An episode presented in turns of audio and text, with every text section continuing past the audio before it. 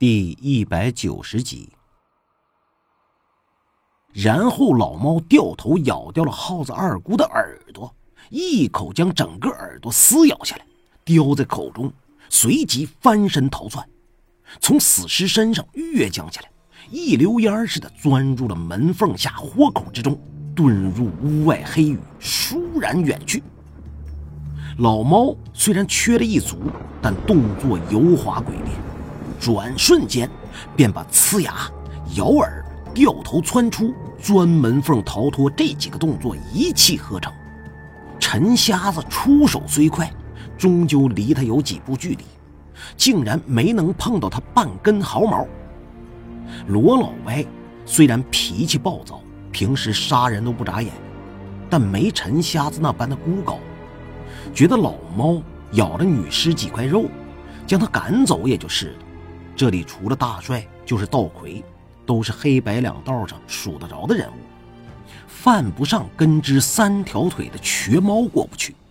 另外，由于屋中狭窄，红姑娘被其余的人挡在里边。她虽然有心去捉那老猫，奈何被挡在了里屋。而哑巴昆仑摩勒和花马拐正叠着人梯在取梁上的短刀，所以陈瞎子一击落空。众人只好眼睁睁地看着三足老猫叼着死人耳朵，一瘸一拐之中逃得远了。按说这事儿搁在别人也就罢了，可偏惹得陈瞎子怒从心头起，恶向胆边生。他自出世以来，轻而易举地做了道魁，统领天下谢岭群盗，挖了不少古墓巨冢，经营了多少大事。并无一次落空，使得他有些目空一切。一枪没砸中瘸猫不可忍，在罗老歪和他的手下面前失手更不可忍。恼羞之余，一股无名的邪火油然而生，他就动了杀机了，想要杀猫泄恨。看到三足瘸猫远遁，心里又是猛地一闪念。谢岭群盗向来自我标榜道不离道，对王公贵族的尸体挫骨扬灰，可对一些穷苦百姓的尸首却极为尊重。遇到路倒暴毙的穷人，都要出钱出力安葬。虽然这规矩很少有人照办，可还毕竟是道上的行规。如今撞上了，就没有不管之理。耗子二姑脸上少了一块皮肉，倒也罢了，可五官中少了一关，却是成何体统？从古至今，在历代葬俗丧制中，保持死者仪容的完整，就是一件很庄重的事。这瘸猫太爷可恼，绝不能轻饶了他，最起码也得把耗子二姑的耳朵抢回来。说时迟，那时快。这些念头只在陈瞎子脑中一闪，他就对身后四人交代了一声：“都别跟来，某去去就回。”话音未落，已挑开了门栓，晃身形跟了出去。那老猫去得极快，根本不容他再细想，迟上一迟，恐怕就再也追不上了。当下双脚一点地，施展出懒燕尾的轻功，寻踪一路追了出去。陈家有自家历代传下来的轻功，都是飞贼走千家过百户时的必备技能，也并非像人们想象的那么神奇。虽然轻功的名称唤作懒燕尾，其实并不能真的追上飞燕，抓住它的燕尾，只不过是自小用草药煮水洗澡，这叫换骨，能使人身体清洁。再通过磨练、提纵、追攀、登踩翻几种要诀，数年之后，虽不能真正做到高来高去、飞檐走壁，但翻墙越脊类的本领远胜于常人。谢岭群盗按自身异业高低不同，在内部有不同的称呼。想做大当家的首领，必须有翻高头的本事，这是一种飞贼的称号。暗指可以徒手过高墙。陈瞎子在深山里跟老道苦修十余年，真得了几分洗髓伐毛之意。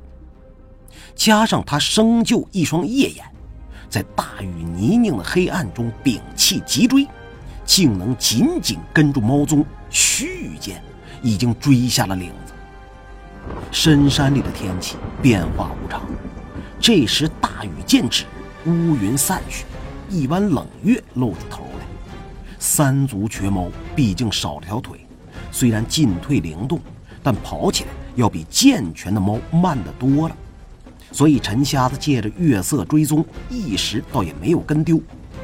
那老猫似乎也感觉到了后边有追兵，自是来不及吞吃那咬下来的死人耳朵，只好集中精力逃跑。瘸猫在山岭下逃出一段距离，绕得几绕，见始终无法摆脱陈瞎子的追赶，便生出诡计，斜刺里窜入了林木茂密处。陈瞎子追了半天也没赶上瘸猫，反倒因为地上泥滑，有几次险些掉进漆黑的山沟里，暗骂好个贼猫，少了条猫腿还跑得这般快，咬牙切齿地追到了林边，已不见了猫的踪影。若是自此绕山追去，多是深密林子，人行其中仰不见天，四下里更是寂静无声。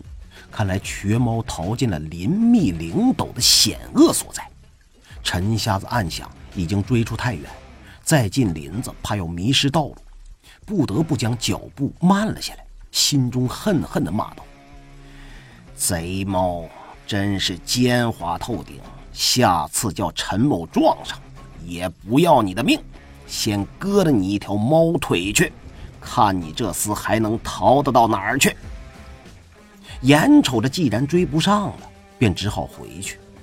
可是刚要转身，突然听那静悄悄的老林子里传来了一阵喵呜喵呜的猫叫之声，悲哀的叫声如泣如哭，更带有一种站立欲死的恐惧感。猫叫声越来越是惊怖，中夜听来耸人毛骨。陈瞎子心中起疑。随即停下了脚步，细辨林中声音，不禁好生奇怪：那掰足老猫，莫非前世不修，在林中遇到了什么？可听那叫声，真的古怪不祥呢。都说老猫的命最大，究竟有什么东西才能把一只老猫吓成这样？他好奇心起，忍不住就想一探究竟。当下屏住呼吸，蹑足前踪进了林子。透过树隙间洒下的月光，只见一株老树后面是一片坟茔，坟地里残碑乱石，荒草蔓延，看起来很是眼熟，十分像一桩古画中描绘的地方。而那老猫正蜷缩着趴在一块残碑下面，全身颤个不住，而墓碑上。则出现了一幕不可思议的诡异情形，这情景使得群盗首领陈瞎子的心跳骤然加快。月色微微，陈瞎子为追瘸猫，夜探古木林，在不知不觉中已是追出好远。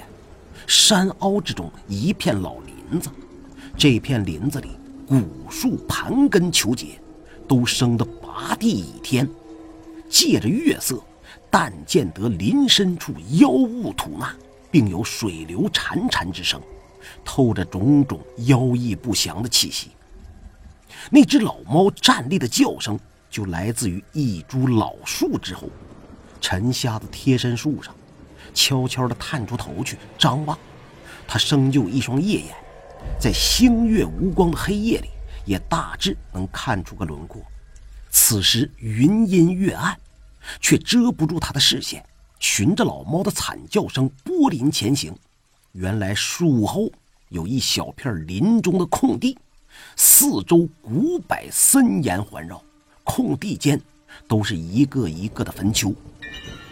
丘垄之间尽是荒草乱石，一泓清泉从中淌过，蜿蜒流至荒草深处。坟丘后面。都是被野草滋生的夜雾遮蔽，在那片坟地外边的两株古树之间，戳着半截残碑，离得远了，不能辨认出碑上有什么字迹，但残碑有半人多高，上面铺着一层残缺不全的瓦面，看样子不是古墓的墓门，便是什么残破瓷设的牌楼遗址。而那只老猫正全身瑟瑟发抖，蜷伏在碑前，耗子二姑的耳朵已经被他从口中吐在地上。老猫绝望的叫声一声紧似一声，声中带血，似乎正对着那石碑苦苦求饶。陈瞎子仗着一身的本事，大着胆子屏住呼吸，将自己的身体掩在月光照不到的树影中。看着那不断颤抖哀求的老猫，不禁是越看越奇，心下寻思：怪哉呀，这该死的瘸猫在搞什么鬼呀？他为何会如此惧怕那半截残碑呢？猫这种动物得天独厚，身体柔韧灵活，很少有天敌，而且传说猫有九命，它们的生存能力和胆量。都和它们的好奇心一样大。老猫若不是断了一足，也不会去咬死人耳朵。但猫这东西，越老越是狡猾，怎么就偏偏被块古老的石碑给吓成这副模样呢？莫非是背后另有其他东西？陈瞎子越想越觉得蹊跷异常，带着无数疑问，再次仔细打量对面那座残碑。想看看碑后有些什么，但林中荒草间妖物流动，石碑的距离已是世界极限，任他睁大双眼，仍是看不清背后的情形。